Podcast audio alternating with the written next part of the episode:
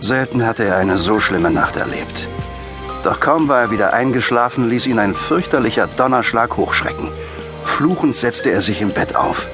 An Schlaf war nicht mehr zu denken. Er stand auf, trat ans Fenster und sah hinaus. Draußen tobte ein ordentliches Gewitter.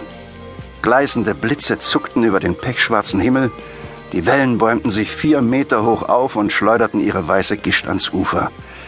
Die Brandung hatte den ganzen Strand verschlungen. Das Wasser kam bis unter die Veranda heran. Er schaute auf die Uhr, es war erst sechs.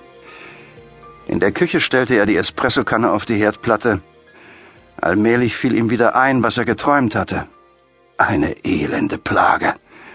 Warum erinnerte er sich bloß an jeden Quatsch, den er geträumt hatte? Und das Schlimmste dabei, es waren problematische Träume.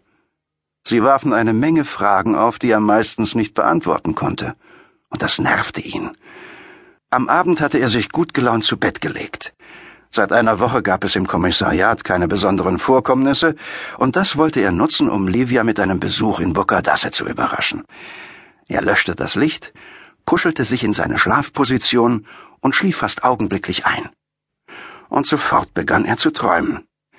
Er betrat das Kommissariat und sagte, Katare, ich werde nach Bocadasse fahren. Und Catarella antwortete, Sag mir quando, sag mir wann. Sag mir quando, quando, quando. Fazio mischte sich ein. Dottore mit Verlaub, aber Sie können nicht nach Boccadasse fahren. Und warum nicht? Fazio schien zu zögern. Wissen Sie es nicht mehr, Dottore? Was denn? Dass Sie gestern früh genau um 7.15 Uhr gestorben sind. Er zog einen Zettel aus der Jackentasche. Sie sind Salvo Montalbano, Sohn von... Lass diesen Personalienkram. Bin ich wirklich gestorben? Wie das denn? Sie hatten einen Schlaganfall. Und wo? Hier im Kommissariat. Und wann? Dieweil Sie telefonisch am Telefon mit dem Signori Equestori telefoniert haben, klärte Cattarella ihn auf. Dann hatte dieses Riesenrindvieh Bonetti Alderigi ihn also derart in Rage gebracht, dass... Wenn Sie es sich anschauen wollen, sagte Fazio, Sie sind in Ihrem Büro aufgebahrt. Zwischen den Bergen von Unterlagen auf seinem Schreibtisch hatte man Platz geschaffen und den offenen Sarg darauf gestellt. Er betrachtete sich. Er sah zwar nicht wie ein Toter aus, aber es bestand kein Zweifel, dass die Leiche im Sarg er selbst war. Habt ihr Livia verständigt? Ja, sagte Mimi Orgello und trat auf ihn zu. Er umarmte ihn fest und sagte mit Tränen erstickter Stimme Mein aufrichtiges Beileid. Ein Chor von Stimmen wiederholte Aufrichtiges Beileid. Der Chor bestand aus Bonetti Alderigi, dessen Kabinettschef Dr. Lattes, Giacomozzi und zwei Sargträgern. Danke, sagte er. Da kam Dr. Pasquano herein. Woran bin ich denn gestorben? fragte ihn Montalbano. Pasquano brauste sofort auf. Müssen Sie mir sogar noch als Toter auf den Senkel gehen? Warten Sie gefällig das Ergebnis der Obduktion ab. Können Sie mir denn noch gar nichts verraten? So wie es aussieht, war es ein Schlaganfall mit Todesfolge, aber es gibt ein paar Einzelheiten, die mich nicht überzeugen. Oh nein! mischte sich der Polizeipräsident ein. Dr. Montalbano kann nicht in seinem eigenen Todesfall ermitteln. Warum denn nicht? Er ist persönlich zu sehr in die Sache involviert. Montalbano zog Mimi beiseite. Wann kommt Livia? Mimi machte ein betretenes Gesicht. Sie hat gesagt, sie weiß nicht, ob sie es schafft, zur Beerdigung zu kommen.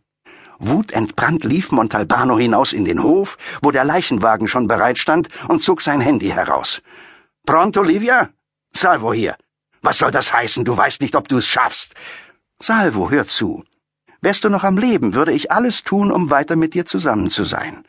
Ich würde dich vielleicht sogar heiraten. Andererseits, in meinem Alter und nachdem ich ein Leben lang auf dich gewartet habe, was wäre mir sonst auch übrig geblieben? Aber jetzt, wo sich mir plötzlich diese einmalige Chance bietet. Er schaltete das Handy aus und ging wieder hinein. Man hatte den Sarg geschlossen, der Trauerzug formierte sich bereits. Kommen Sie auch? fragte Bonetti Alderigi. Ja doch, gab er zurück. Kaum waren sie auf dem Hof angelangt, stolperte einer der Träger, und der Sarg krachte mit einem solchen Getöse auf den Boden, dass Montalbano aufwachte. Es war ihm dann nicht gelungen, wieder einzuschlafen. Zu viele Fragen zermarterten sein Hirn. Besonders eine ließ ihm keine Ruhe. Was hatte Livia bloß damit gemeint, als sie sagte, sie dürfe sich diese Chance nicht entgehen lassen? Das bedeutete doch wohl, dass sein Tod für sie eine Befreiung darstellte. Die nächste Frage ergab sich von selbst. Wie viel Wahrheit steckt in einem Traum? Im vorliegenden Fall war schon ein winziges Körnchen zu viel, denn um ehrlich zu sein, Livia musste von ihm nicht nur die Nase voll haben, sondern auch die Schnauze und den Kanal. Aber wenn er es genau bedachte, war der Umstand, dass Livia seiner Beerdigung fernbleiben wollte, keine Lappalie, sondern eine Hundsgemeinheit, egal welche Gründe sie dafür haben mochte.